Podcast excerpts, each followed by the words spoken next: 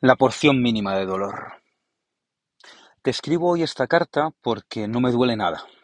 A ver, entiéndeme. No me duele nada reseñable. No me duele nada demasiado. No me duele nada mucho. No me duele nada nuevo. Y llevo así unas semanas. Paso lista al amanecer de mis dolores y estamos los de siempre hablando bajito. Y esto es lo más parecido a que no me duela nada.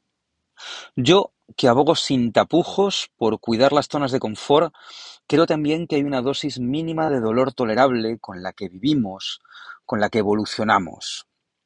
Hay que tener fuertes las fronteras del castillo doméstico, pero asumamos juntos que no se crece desde debajo de la manta. Así que ando pensando en cuál es la unidad mínima de dolor tolerable, cuál es la dosis con la que convivo sin ruido, Hoy, hoy por ejemplo, el dolor es como el zumbido leve de la música que suena desde un tocadiscos, como esos saltos de aguja que no llegan a ser un rasguño y que acompañan al vinilo sin molestar en las canciones. Me genera una desconfianza atávica ese buenismo imperante que aspira a que vivamos siempre entre algodones y que niega que hay que crujir para mejorar. Esos dolores que hablan a media voz son las señales que sigo, las que me orientan y me muestran el camino. Esos dolores minúsculos son el rastro que voy dejando hacia adelante. Hace años que no recuerdo un día libre de cualquier molestia. Creo que no sabría qué hacer en el mutismo absoluto de los males.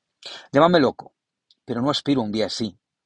Igual que no aspiro al silencio del cementerio o al aburrimiento de la comida sin sal. Algo ha de doler, algo ha de doler para que crezcamos. Conste que tampoco me interesa la épica.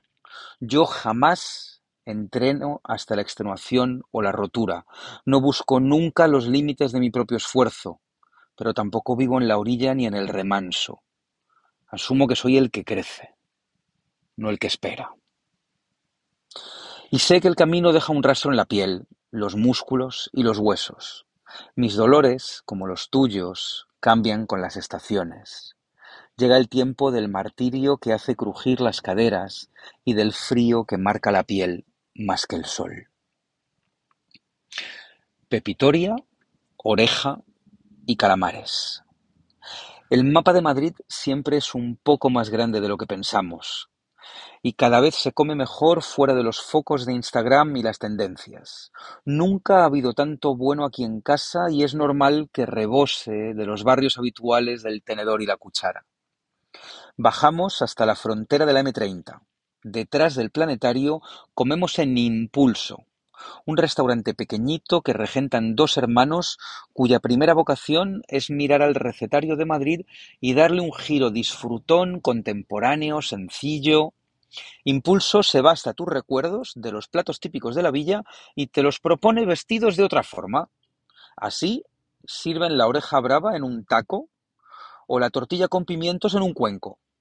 Tienen en la carta dos platos con vocación de grandes éxitos. Un bocata de calamares que llega en una brioche templada con una mayonesa cítrica y una versión fabulosa de la pepitoria que cubre unas alitas crujientes en dos cocciones. Apenas llevan unos meses abiertos y son unos de esos negocios que abren el mapa de Madrid más allá de las esquinas habituales.